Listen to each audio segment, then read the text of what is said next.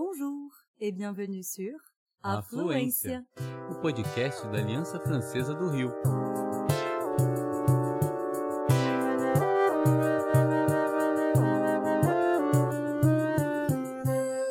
Você está ouvindo En français, s'il vous plaît. dicas e tudo o que você sempre sonhou em saber sobre francês.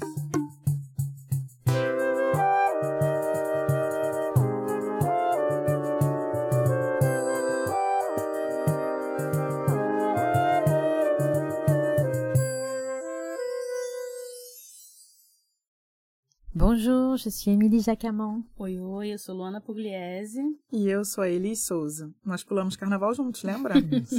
Un carnaval de carnaval. Isso aí. Se você chegou há pouco aqui e ainda não ouviu, vale a pena. Também acho. Aqui na Aliança, nós sempre temos alguma coisa para te apresentar. E a gente sabe que o que não te falta é curiosidade e vontade de aprender. O match perfeito.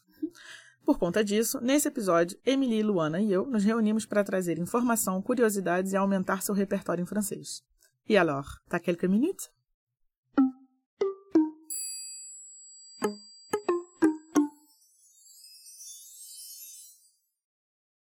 Você muito provavelmente já ouviu falar em francofonia, não é?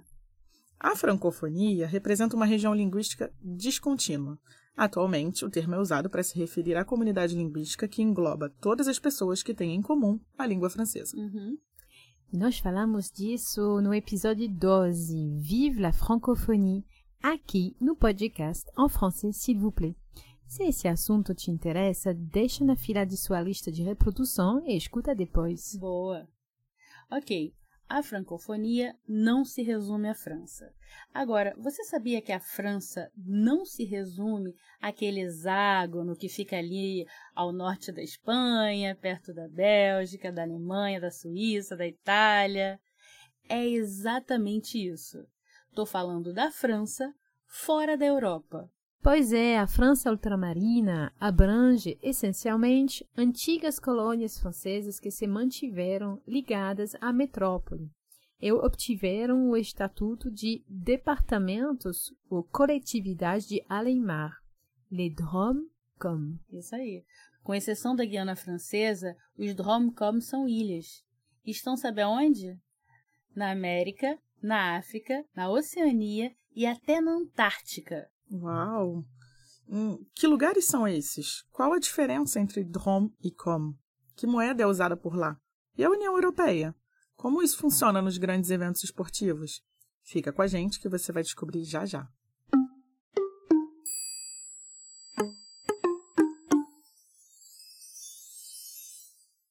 Até 2003, a denominação era diferente.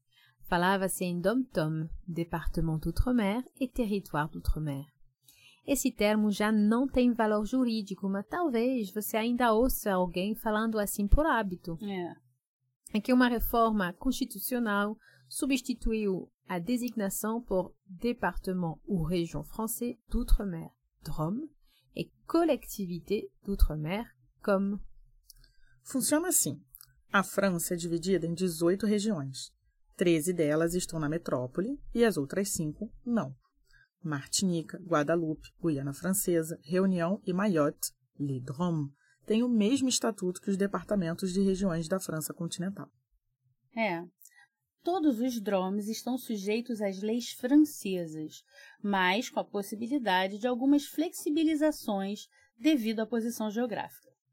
Consequentemente, os dromes dispõem de um pouco mais de autonomia que os outros departamentos e regiões franceses. Como você já deve imaginar, a ligação entre os DROM e a França metropolitana é super forte. Por exemplo, os serviços públicos por lá são os mesmos que os existentes na França. Uhum.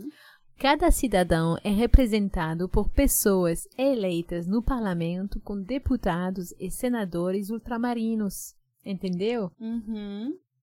Et puis, il y a la Guyane française, pas loin de chez nous. A maior fronteira da França é a que ela faz com o Brasil. Mais precisamente com o estado do Amapá. Dividimos 730 quilômetros fronteiriços. Dos quais mais da metade são rios, tá? Mas sabe o que isso quer dizer? Que parte da floresta amazônica pertence à França. Sim, senhora. Dito isso, podemos agora falar das collectivités d'outre-mer, les COM. As coletividades ultramarinas incluem a Polinésia Francesa, São Pedro e Miquelão, Wallis e Futuna, São Martinho e São Bartolomeu. É, elas possuem um estatuto especial e também detêm um certo grau de autonomia. O que muda é que são entidades separadas do Estado francês. Isso significa que é uma assembleia deliberativa que fixa as condições de aplicação do direito francês. Logo, o grau de autonomia é maior do que o dos drones. Outra diferença é que os laços deles com a França continental estão cada vez mais frágeis. A Polinésia, por exemplo, é a mais independente e tem inclusive sua própria bandeira. Agora, apenas as terras austrais e antárticas francesas inabitadas continuam a ser consideradas como territoire d'outre-mer. Outra exceção é a Nova Caledônia, uma coletividade ultramarina com um estatuto especial de ampla autonomia, também chamada coletividade sui generis. Isso significa que eles beneficiam de uma relativa autonomia política, podendo adotar suas próprias leis. Em 4 de novembro de 2018, os eleitores da Nova Caledônia votaram a favor de continuar fazendo parte da França num referendo. Segundo o Instituto Francês de Estatística, há quase 3 milhões de ultramarinos, o que faz com que a França, pasmem, tenha mais de 68 milhões de habitantes. Uh -uh.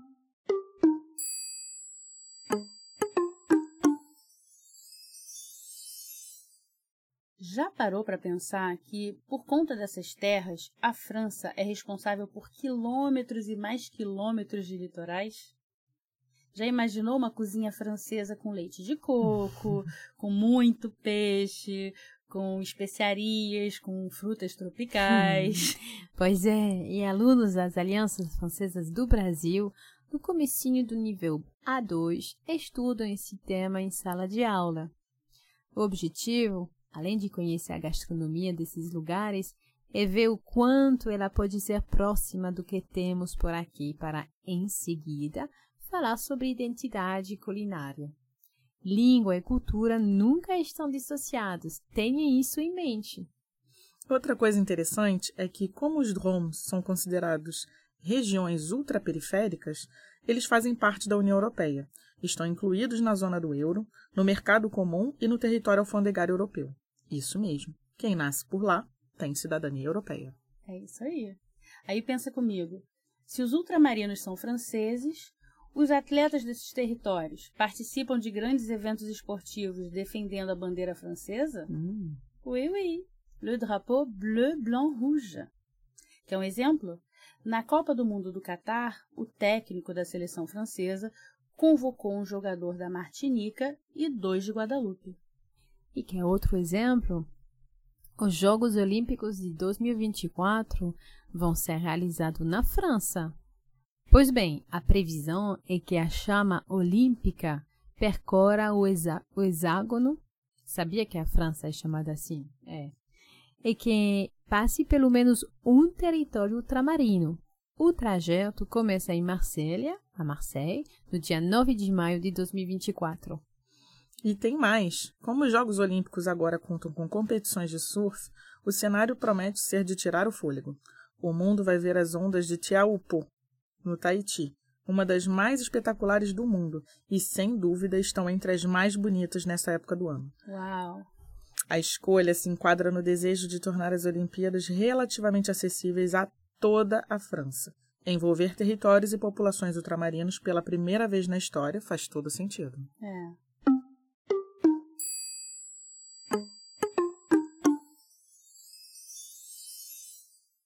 Micro-trottoir, les mots du jour.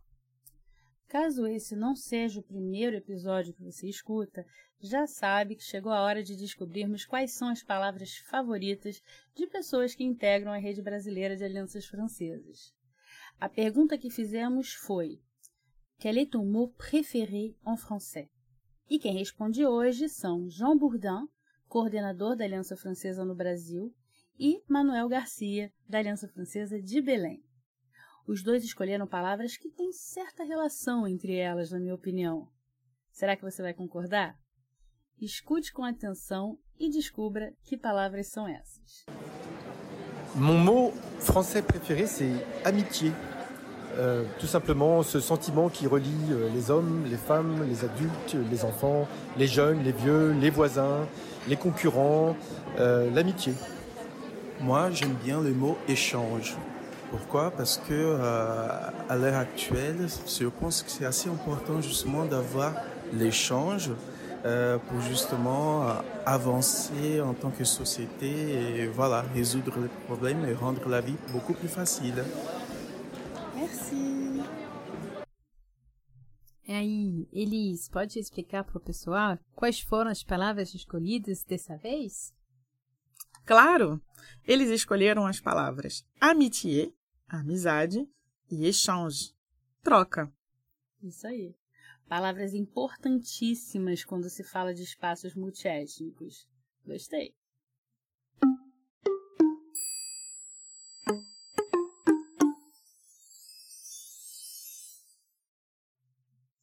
Conseil de prof. C'est le moment où vous recevez des recommandations des spécialistes, les professeurs. Oui. Esse mês, as dicas vêm de Daniel, Eliane, Marcelino e Natália.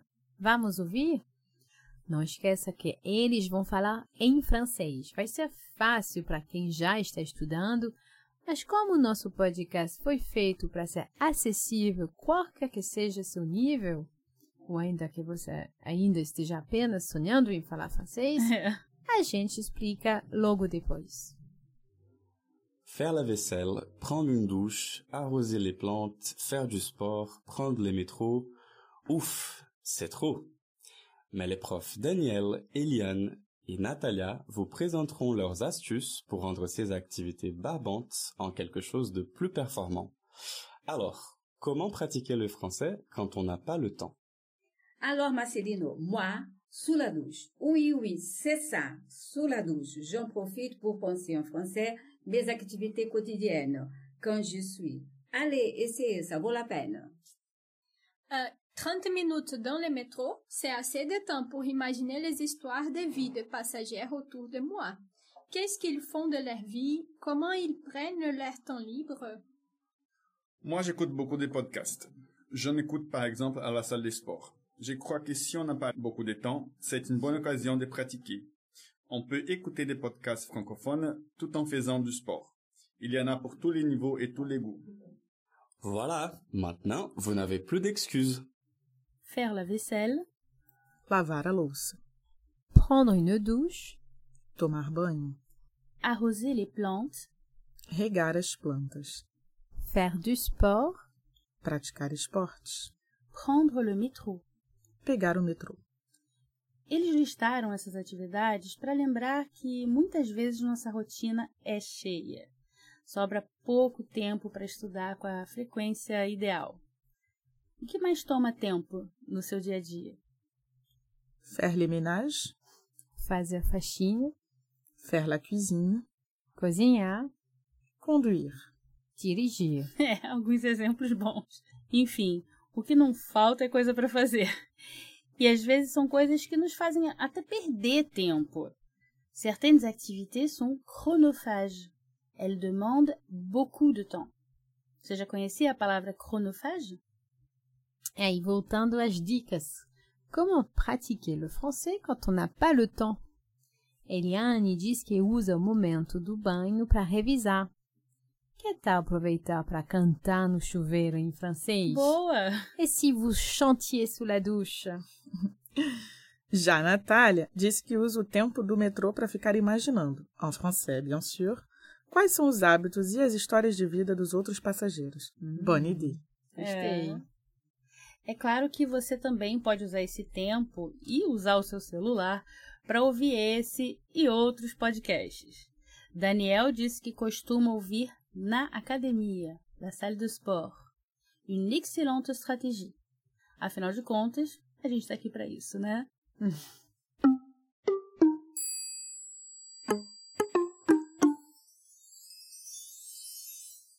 e voilà! Você ouviu mais um episódio de En Français, s'il vous plaît, da Aliança Francesa Brasil, A Fluência. Gostou? A gente espera que você tenha aprendido pelo menos uma coisinha hoje. Teve informação abessa, né? Teve. Se quiser ficar por dentro quando saírem os próximos episódios, é só seguir En Français s'il vous plaît. Fica tudo salvo na sua biblioteca. C'est très pratique. Au revoir! À bientôt! Merci, à la prochaine. Todos os drums, os drums, on va dire ça, todos os, os cidadãos, Os cidadãos. não, cidadãos, Cidadão. não, é, Cidadãos. cidadãos. Cidadãos.